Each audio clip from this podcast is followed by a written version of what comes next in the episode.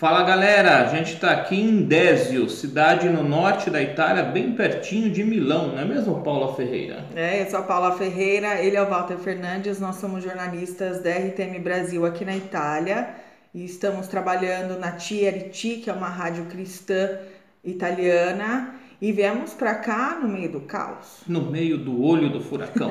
Nós estamos aqui em meio a um clima bastante tenso entre as pessoas, muita gente com medo realmente desse novo coronavírus, o Covid-19, muitos infectados, também centenas de mortes já aqui mas o que a gente tem percebido é que as pessoas vão tentando levar a vida, né? Vão tentando levar a vida mesmo com máscaras na rua, é, com uma certa dificuldade, com a quarentena que hoje já atinge a Itália inteira. E o que quer dizer a quarentena? As pessoas não podem entrar nem sair da região onde estão, a não ser por situações assim muito é, importantes, né, extremas, como um trabalho muito importante, uma questão de saúde ou uma questão familiar muito importante. E elas têm que andar com um documento que é uma autodeclaração em que você diz, olha, eu estou saindo desse ponto, estou indo para aquele ponto e eu vou fazer aquilo. Então, se a polícia te parar, você mostra esse documento e você se responsabiliza por isso. A situação aqui na cidade onde a gente mora é uma situação mais tranquila, a gente tem sentido as pessoas, é, claro, com um certo receio, mas as pessoas estão se respeitando, existe um limite, né, que o governo está pedindo que haja uma distância entre as pessoas. Então você vai ao supermercado, um metro de distância entre um e o outro. As pessoas estão respeitando, os mercados estão colocando marcações no chão para que isso ocorra, para garantir, né? Você vai à prefeitura fazer algum serviço, também lá tem o álcool em gel para você é, limpar as suas mãos. Então, as pessoas estão se respeitando, estão se cuidando. Algumas precisam sim usar máscaras porque elas estão doentes ou é, são mais velhas e aí é, o contágio pode ser facilitado, né, por conta da idade, o risco é maior. Então, só nesses casos é que é indicado o uso da máscara. Pois é, é são pessoas mais idosas e com isso com a saúde mais frágil. Uhum. É, e nós temos, infelizmente, a maioria das pessoas que é, que veio a falecer realmente pessoas idosas, pessoas já com outras doenças também e mas todo cuidado, é claro, é pouco, é importante o cuidado, inclusive por amor a essas pessoas, né? Uhum. O que tem sido dito pelo governo, além dessas medidas para que as pessoas não se desloquem muito, né? Existe até uma certa hashtag, né? Quase que uma hashtag que é fique em casa. Uhum. então permaneça em casa se não for necessário realmente a sua saída. Então é isso, gente. É importante ter informação, lavar bem as mãos, é o que o governo tem dito aqui. Você tomar um certo não cuidado. Não balançar as mãos para o vídeo não fazer assim. Exatamente, também é bem importante.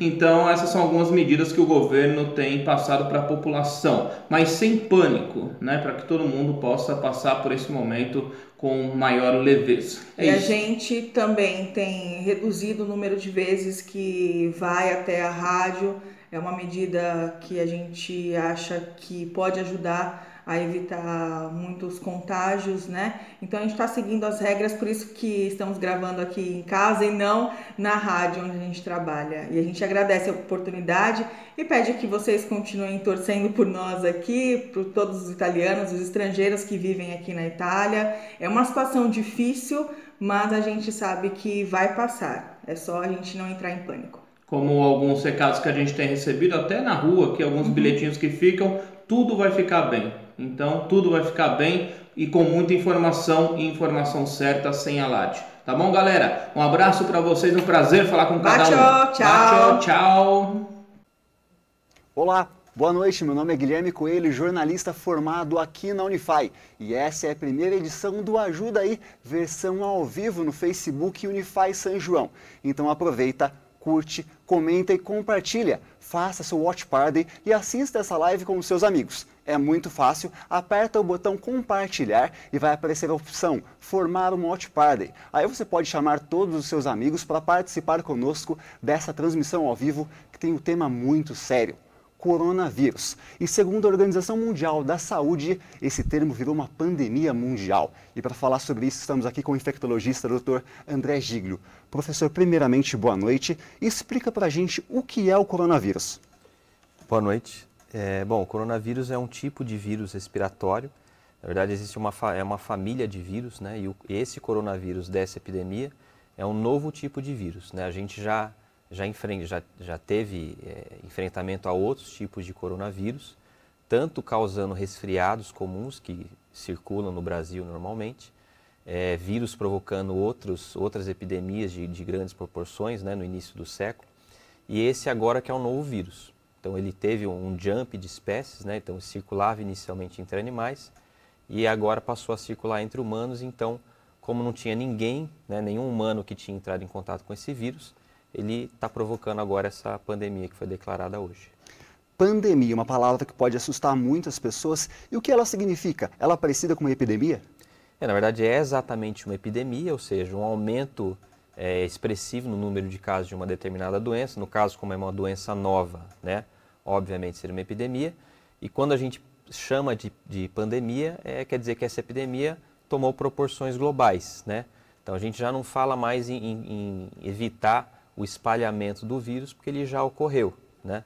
Agora a gente tem que direcionar as ações para reduzir o impacto desse vírus nos países. Falando em impacto do vírus, quais são as consequências geradas pelo vírus? O que ele gera na pessoa? É, do que a gente tem de estudos, principalmente na China, né, com um número elevado de casos, o que a gente sabe é que a grande maioria das pessoas, mais de 80%, é, vão ter quadros respiratórios leves, né, semelhantes a um resfriado. Né? Então, dor de garganta, tosse, dor de cabeça, febre, né? mas sem necessitar, necessitar, por exemplo, de internação. Né? E aí uma minoria dos casos, né? e aí principalmente em grupos de maior risco, de maior vulnerabilidade, então principalmente idosos né? e pacientes com comorbidades, aí sim tem risco de evoluir para formas graves, que aí seria uma pneumonia mesmo. Né? E aí com necessidade, algumas delas, algumas das pessoas, com necessidade de internação, inclusive em UTI, e um número de pessoas aí que acaba falecendo. Os sintomas são muito parecidos então com uma gripe comum, mas o que diferencia as duas? Assim como diferencial, as pessoas simplesmente têm que esperar um pouco para ter depois uma reação. É, não, é impossível diferenciar do ponto de vista clínico uma influenza, por exemplo, de um coronavírus ou de outros vírus respiratórios. Então, só do, é, do ponto de vista clínico não dá para fazer isso. Então, aí a gente só consegue através de exame laboratorial. Mas isso, as pessoas têm que se alarmar em relação a isso ou elas têm que agir de forma calma e tranquila em relação ao coronavírus? É, então aí no caso, para a situação que a gente tem hoje em dia, apesar de ter sido declarada a pandemia, a gente sempre vem reforçando que não tem motivo para pânico, né, que isso só atrapalharia as ações. A gente tem visto que o Ministério da Saúde, né, e capilarizado em todas as, as instâncias né, de, de assistência à saúde no país, estão atentas, né, estão preparadas para receber os casos, para identificar precocemente e orientar os isolamentos. Né? Por conta desse dado que eu passei, a expectativa é que a grande maioria das pessoas não precise de hospital, né? Então sejam conduzidas em casa, né? Fazendo isolamento domiciliar, tudo. É, e uma pequena parte dessas pessoas vão precisar, né? Mas são situações que a gente já enfrenta né, anualmente com, na temporada de gripe, né? Já passou por epidemias de vírus respiratórios. Então é uma situação que a gente está preparado para enfrentar falando em estar é, preparado para enfrentar isso. Já existe algum tipo de vacina, algum tipo de precaução sobre o corona? É, vacina ainda não existe, né? Então tem vários grupos de pesquisa ao redor do mundo que estão é, tentando desenvolver vacina, né? É, mas para agora isso não, a gente não vai ter. Então talvez em alguns meses, né, a gente tenha né, algum produto pronto, tal. Mas para agora isso a gente não vai ter. Então a gente tem que é, manter a calma, né? Utilizar as medidas que a gente já vem utilizando para reduzir a, a dispersão né, nacional do vírus e fazer o atendimento adequado dos casos suspeitos. Só lembrando que também uma das coisas que atrapalha muito é a desinformação. E é por isso que também que nessa live a gente está abrindo a oportunidade das pessoas que estão nos assistindo, professor, de mandarem as suas perguntas, porque as fake news realmente atrapalham muito, principalmente a se precaver sobre o coronavírus. E ele tem uma taxa de mortalidade, pelo que aponta a imprensa, muito baixa. Qual é essa taxa, professor? É, então isso varia um pouco aí a, é, entre os países, né? Mas do que a gente tem visto fica em torno aí de 3%, 3,5% no geral, né? Mas é importante salientar que a letalidade, né, que é o termo que a gente usa, ele, é, ele é, tem, tem muita relação com a faixa etária e com essas comorbidades. Então, para faixas etárias né, abaixo de 60 anos, pouquíssimas pessoas acabam indo a óbito, menos de, de, de 1%. Né? Às vezes 3 para mil, 4 em mil, né? Agora, em faixas etárias mais elevadas, por exemplo, acima de 80 anos, isso já chega quase a 15%. Então, tem essa diferença também da letalidade entre grupos, grupos etários e, e é, com vulnerabilidades diferentes. O epicentro do coronavírus, bem no começo do ano, foi na China, onde tivemos inúmeros casos, é, tanto de infecções quanto de óbitos. Entretanto, com o passar das semanas, a gente teve uma diminuição dos casos. Isso é uma, uma luz no fim do túnel para a gente? É, então isso mostrou justamente qual foi o curso da epidemia lá. Então, se a gente observar os dados, a, a epidemia na China praticamente acabou, né? Então tem pouquíssimos casos novos sendo detectados a cada dia, né? É, então a gente viu, né, que naquele começo os casos subiram vertiginosamente, né? Chegar atingiram um ápice e aos poucos foram diminuindo os casos novos, justamente porque as pessoas que se infectaram ou foram se curando e alguma aquela pequena porcentagem acabou falecendo. Então, o número de suscetíveis foi, foi, foi sendo eliminado. Né?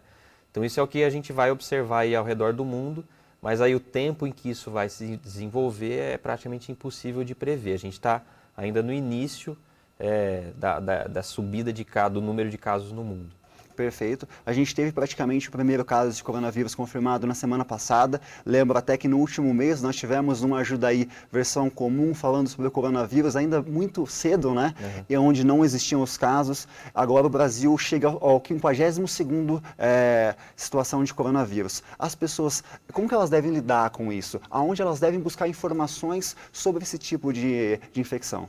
É, o fato é assim, isso já, já vinha sendo é, colocado que o vírus ia chegar em algum momento, né, e de fato chegou, e a tendência é que apareçam mais casos aí nos próximos dias. Então, muito provavelmente esse número vai aumentar ainda consideravelmente, né?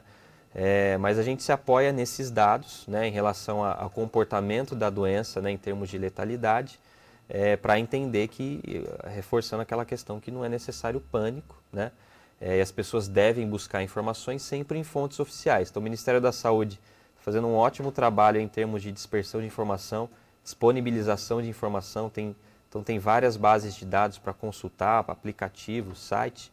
Então, de preferência, a gente deve buscar informação nessas fontes oficiais. E em meio a tantas informações boas, também temos, é, falando novamente, as fake news, que muitos falam que deve se ou não deve se fazer para se precaver.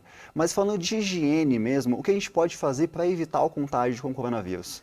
É, então aí é interessante dividir nas pessoas que têm sintomas e naquelas que não têm sintomas. Então, quem tem sintoma respiratório, o ideal é que, na medida do possível, né, evite né, se expor em ambientes de, com aglomeração de pessoas. Né?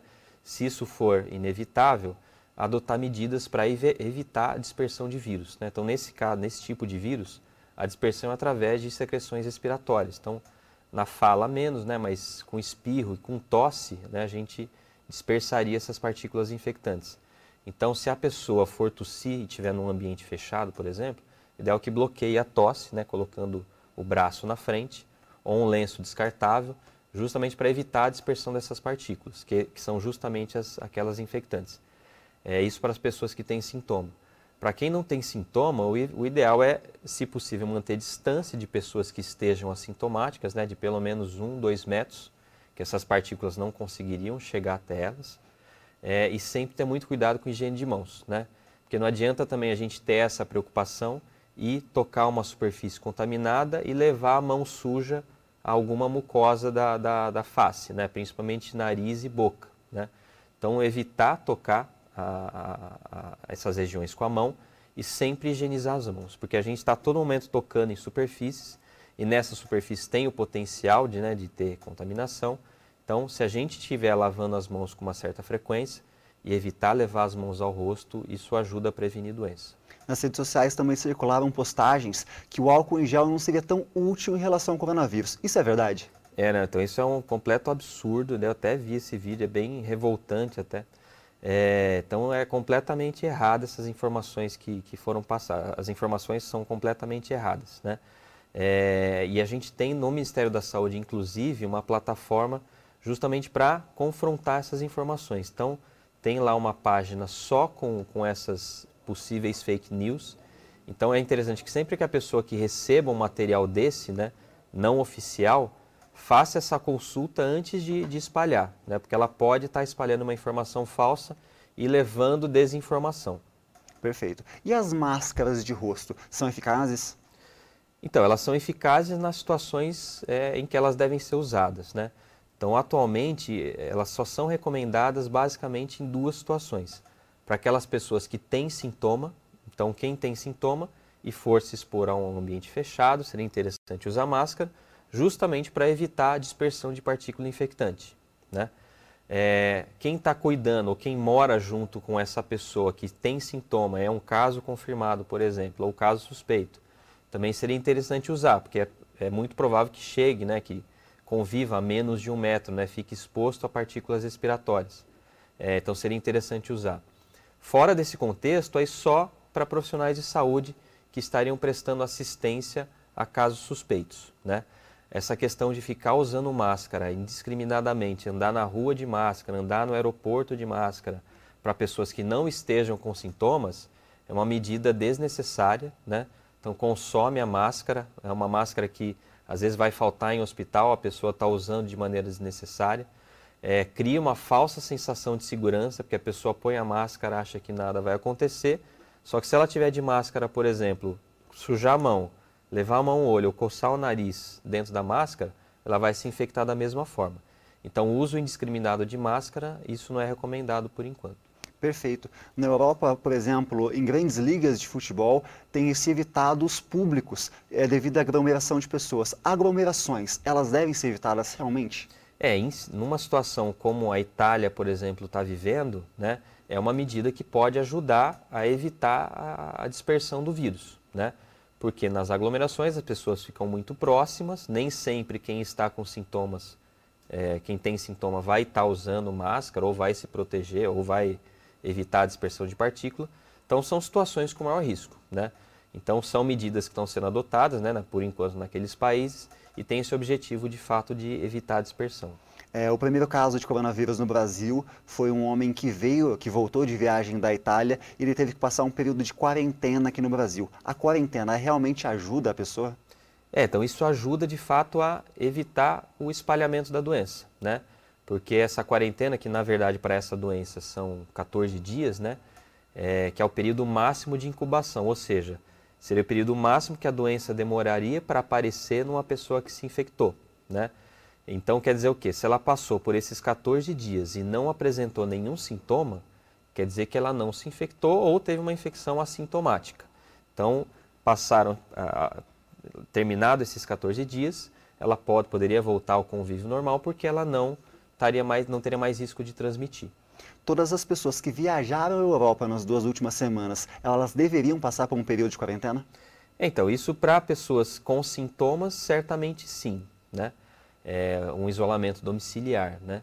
Agora, para pessoas que não têm sintomas, é, seria recomendável né, evitar exposições né, estadas em ambientes com, com aglomerações de pessoas, ambientes fechados, né, restringir contatos com outras pessoas em ambiente domiciliar, se possível, né, porque pode ser que ao longo desses 14 dias, dia de quarentena, a pessoa passe a desenvolver sintomas. Então, para as pessoas que estão retornando de áreas com intensa circulação do vírus, é algo recomendável. Perfeito.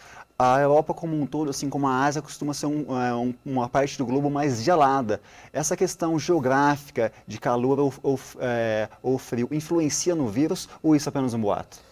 Não, isso influencia, porque a gente tem observado isso com outros tipos de vírus de transmissão respiratória, que existem as temporadas, né, em que eles circulam com mais intensidade. Então, para a gente no hemisfério sul, a gente agora não está na temporada de circulação de vírus respiratório. A gente começaria aí, né, no caso, o vírus da gripe, circular entre abril, maio, né? É, então a gente não está no momento em que é comum ter circulação intensa de vírus respiratório. Então isso pode ser de fato um, um fator aí ameniza, é, que poderia amenizar né, uma, uma, possível epidemia no Brasil é, ou né, diminuir o, número, o possível número de casos. Então pode ser de fato um fator protetor para a gente. Agora é difícil prever de fato o que vai acontecer. Né? Então a gente agora tem que ficar muito atento nos próximos dias, observar como que vai ser a, evolução dos casos. Perfeito. Além de observar como serão os próximos casos, é, mudando agora um pouco de aspecto, em 2009 a gente teve uma pandemia também da H1N1. A gente pode tirar alguma lição daquela pandemia ou são duas coisas completamente isoladas? É, não, são vírus diferentes, mas a situação em si é muito parecida, né? É, ambas as situações foram decretadas epidemias, são vírus respiratórios, têm quadros clínicos muito parecidos, então dá sim para a gente utilizar o que foi aprendido né, nessa epidemia anterior, que é basicamente assim, os serviços de saúde se organizarem e se prepararem para é, receber possíveis casos, né? Então, só de ter essa experiência anterior e, e hoje em dia, né, com o fluxo de informação que a gente tem, a capilaridade da informação entre as vigilâncias, né, os serviços de saúde já se preparando, é, a tendência é que a gente passe por essa situação de uma forma até mais tranquila. Perfeito. Então a calma nesse momento é um dos principais remédios para evitar aglomerações, evitar às vezes um surto desnecessário, né? É, então é justamente isso, evitar pânico. Então, então isso é repassado pelo, pelo Ministério da Saúde, pelas, pelas sociedades, né? A Sociedade de Infectologia vem reforçando esses conceitos. Ainda. A gente não tem motivo para ter pânico, né? Isso só atrapalharia né, a condução dos casos.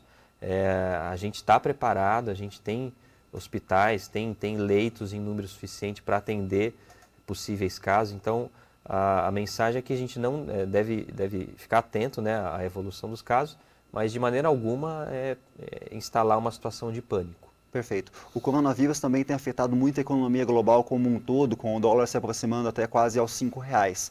Agora, sobre produtos de importação e exportação. É possível se contagiar com o coronavírus a partir de algum produto que veio da Europa ou da Ásia, por exemplo? É, isso é muito improvável. Então, a gente tem várias referências aí que, que, que descartam uh, essa via de transmissão, né? Porque seria muito improvável o vírus, né, sobreviver nessas superfícies, né, às vezes em condições de temperatura, de, de umidade é, inadequadas. Então, é, receber um produto da Europa, receber um produto da Ásia, não seria uma situação de risco aí para se infectar. Perfeito, então, professor. Só para a gente destacar, porque a gente sabe que as redes sociais são rotativas, né? Então, alguns, algumas pessoas começaram a nos assistir agora. Só lembrando que as pessoas que começaram nossa live há pouco tempo, você pode mandar a sua pergunta na área de comentários, que a gente vai te ajudar e vai te responder aqui com toda a alegria do mundo. Só destacando novamente, quais são as principais coisas que a gente deve fazer, então, professor, para evitar o contágio com o coronavírus? É, então, o que é importante é isso, as pessoas é, que não estão sintomáticas terem muito cuidado com as mãos, né? É, obviamente, né, se, se identificar uma pessoa com sintomas respiratórios, tossindo, espirrando, o ideal é que mantenha uma certa distância, né, de 1 a 2 metros, né, evitar um contato próximo é, e sempre um, cuida um cuidado muito, muito é, importante com as mãos, né? É, porque a gente pode se infectar se encostar numa superfície contaminada e levar a mão ao rosto, né, a boca, ao nariz, ao olho, isso pode já é, demandar a infecção. Né? É, e aquelas pessoas que têm sintomas, evitar aglomerações, né? se for é, inevitar, se for imprescindível, né? se expor a local com aglomeração, é, evitar a dispersão de partículas infectantes, então tomar cuidado ao tossir ou espirrar, cobrir com lenço descartável ou cobrir com, com uma parte do braço para justamente evitar a dispersão de partículas infectantes. Como já foi destacado aqui, é, as duas faixas etárias que mais precisam estar atentas ao coronavírus são os recém-nascidos até os idosos, mas essa faixa intermediária, por isso eles podem simplesmente ficarem tranquilos e não se preocuparem nem um pouco com o coronavírus? É, não, todo mundo deve ter algum grau de preocupação, mas assim, é, não no, no, no extremo de pânico, mas assim, de atenção e reforçar essas medidas de higiene. Então, apesar das pessoas que não estão nessas faixas etárias de maior risco, né, é, pra, pra mesmo para essas pessoas né, que não estão nessas faixas etárias, ainda assim devem reforçar essas medidas de, básicas de higiene, principalmente em relação à higiene de mãos. É só um dado bem interessante também que após esse, essa pandemia do coronavírus já foram computados mais de 150 artigos científicos relacionados à família é, coronavírus como um todo. Isso do ponto de vista científico, o senhor como infectologista é interessante? É, com certeza. A gente vem acompanhando já desde o início da epidemia, né, a publicação de, de vários artigos, né, e a gente fica sempre muito atento para justamente através desses artigos extrair essas informações de como é que foi a doença na China, como eventualmente vai estar sendo na Europa agora. Então são dados que ajudam a gente a entender a doença, né? E até ter uma ideia de como é que, como é que seria, como é que vai ser a situação para a gente aqui no Brasil. Só lembrando para quem chegou agora, o Dr. André Gigro, infectologista, professor aqui da Unify. E professor, como é passar conhecimento para os alunos atualmente? Porque eles também devem ficar cheios de dúvidas, né? E como que é ensinar esse conteúdo para eles, acalmar a população e ensinar esses futuros médicos? É, então, assim, é, o, o, o, centro é a gente sempre passar informações é, confiáveis, né?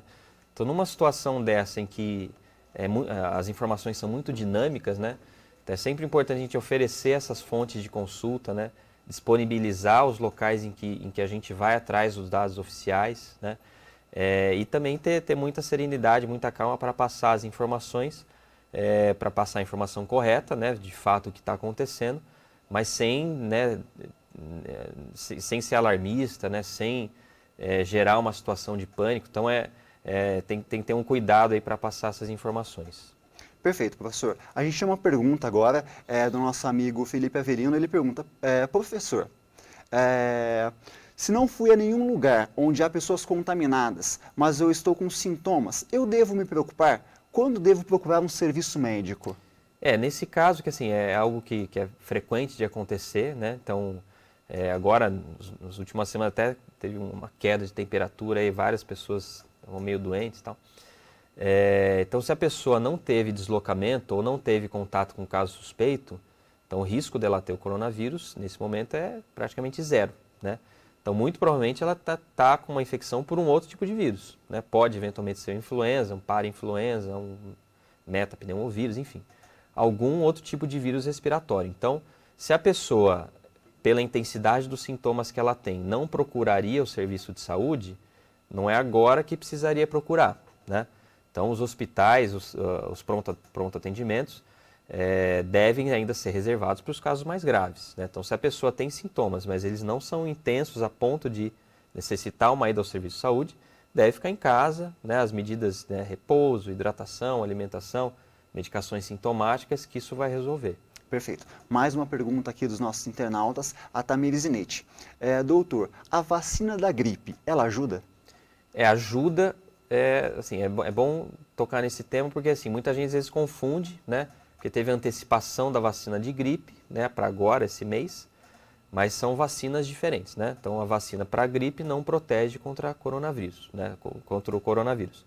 Só contra as cepas do vírus influenza que estão contidas na vacina no caso da vacina ofertada pelo SUS, três tipos de vírus influenza. Só que por que, que ela ajuda? Porque assim, quanto mais pessoas a gente conseguir vacinar, né, mais pessoas vão estar protegidas contra a influenza, então menos pessoas vão se adoecer assim que começar a temporada de influenza é, com mais intensidade agora em, em abril, maio, né?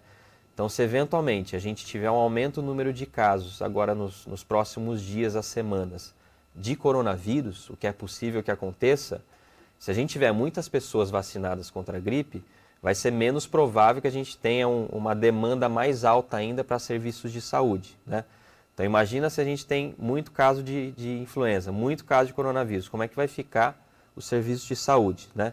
Se a gente tiver uma cobertura vacinal alta para a influenza, o impacto do, do, influenza no serviço de saúde vai ser menor. Né? Então a gente teria mais condições, mais tranquilidade para manejar casos graves de coronavírus, caso eles aconteçam com mais intensidade. Perfeito. A gente tem uma outra pergunta aqui dos nossos internautas. Essa já foi mencionada, mas é sempre bom é, relembrar, afinal, informação nunca é demais. É o Kevin aqui de Aguaí, ele pergunta, doutor, novamente sobre o álcool em gel. É, ele é de grande ajuda e quais as outras é, ações eu posso é, ter para me precaver do coronavírus? É, então, o álcool gel, com certeza, é, é, é, é talvez o melhor produto, aí, junto com água e sabão, é, para fazer higiene de mãos, eventualmente higiene de superfície também, porque ele é capaz de matar o vírus, né, com muita tranquilidade. A água e sabão ou álcool gel, eles matam o vírus, né?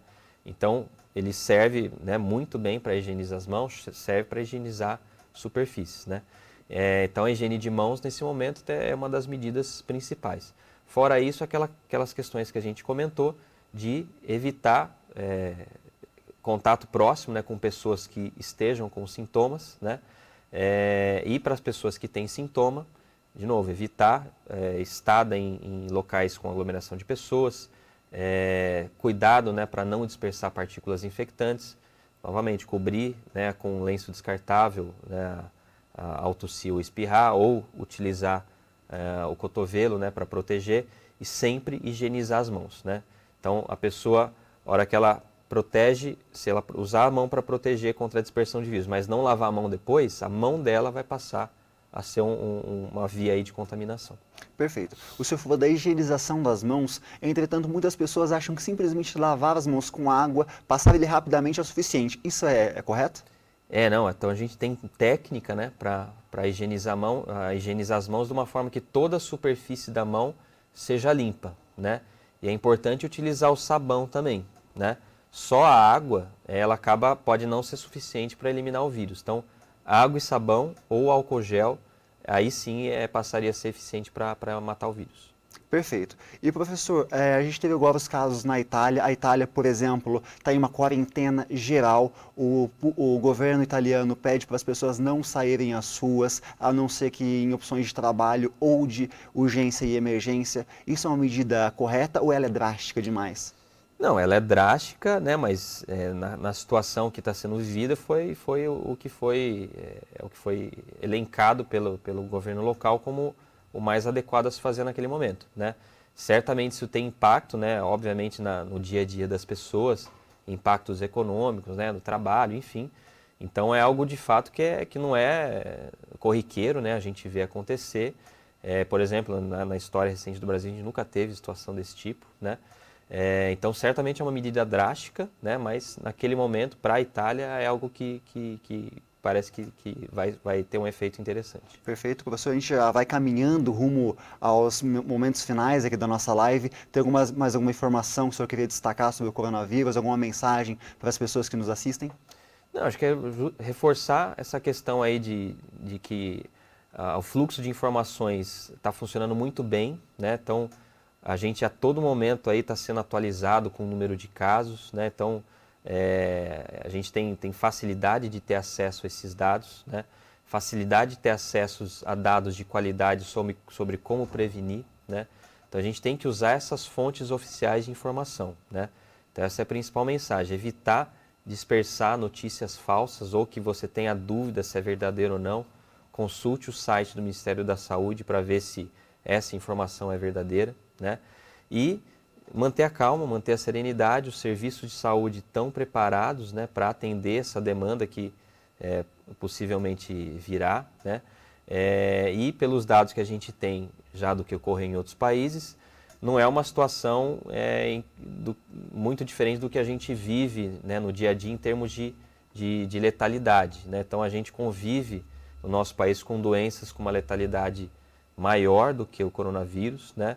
Então são problemas que a gente é, já está acostumado a enfrentar, então é, manter a calma, manter a serenidade sem necessidade de, de espalhar pânico. Perfeito. Então, professor, eu agradeço muito pela participação aqui com a gente. Obrigado, fico à disposição. Então, a nossa primeira edição do Ajuda Aí, versão ao vivo, vai ficando por aqui. Só lembrando que você pode rever aqui essa entrevista tanto pelo nosso YouTube TV Unify, aqui pelo Facebook e também pelos podcasts da nossa rádio web no Spotify. Então, vamos encerrando as nossas atividades. Até a próxima!